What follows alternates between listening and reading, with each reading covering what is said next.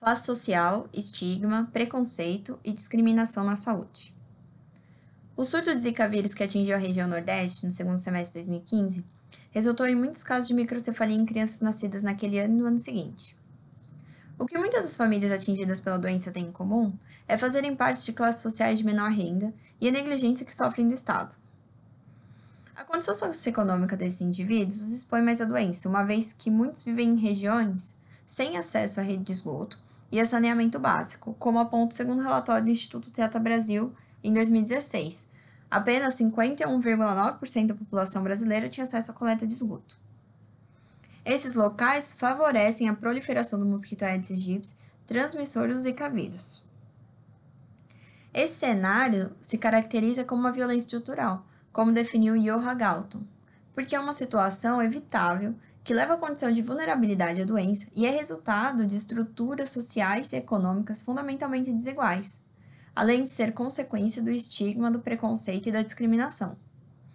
Dessa forma, o descaso do Estado com essa população não apenas leva ao adoecimento, como não garante suporte para as famílias atingidas pela doença. Isso porque essas famílias encontram dificuldade para marcar consultas, obter tratamentos, realizar exames ter assistência econômica tanto para o transporte quanto para se dedicar ao cuidado da criança, que é uma tarefa que exige tempo integral. Dentro dessa questão, é bom ressaltar que raça é um aspecto importantíssimo dessa análise, e não tem como falarmos de classe sem falarmos também de raça.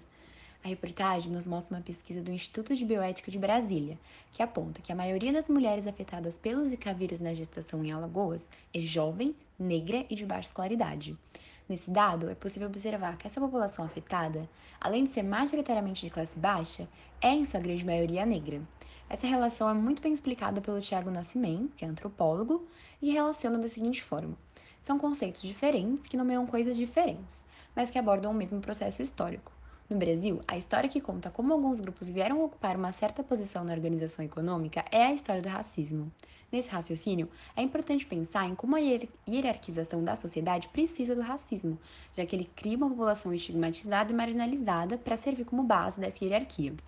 O estigma e a discriminação, que já foram citados aqui anteriormente, são usados para reforçar esses conceitos e manter essa população à margem da sociedade. Voltando à reportagem, é possível entender como o racismo estrutural e o descaso do Estado com essa população estão intrinsecamente ligados. E o fato de essa população ser mais vulnerável ao Zika e à microcefalia é consequência direta do fato de serem de classe baixa e negros. Por fim, vale lembrar que todo esse cenário de Zika relacionado à violência estrutural do Estado tem consequências sobre a saúde mental da população vulnerável. A negligência do Estado ocasiona a sensação de abandono nessas pessoas que, atrelada à desigualdade de acesso à saúde, acaba desencadeando o desenvolvimento de transtornos mentais, como é o caso de 50% das mães de filhos com microcefalia de Alagoas, que, segundo Adriana Mello, que é pesquisadora e fundadora do Instituto Professor Joaquim Amorim Neto de Desenvolvimento, estavam com depressão. E é muito importante a gente lembrar também que o sentimento de autodepreciação que essas pessoas desenvolvem é muito mais forte na população negra, devido ao racismo estrutural já consolidado no nosso país. E esse sentimento, que fica mais forte na população negra, acaba consolidando ainda mais a supremacia branca, pela atuação desigual do Estado no âmbito da saúde pública.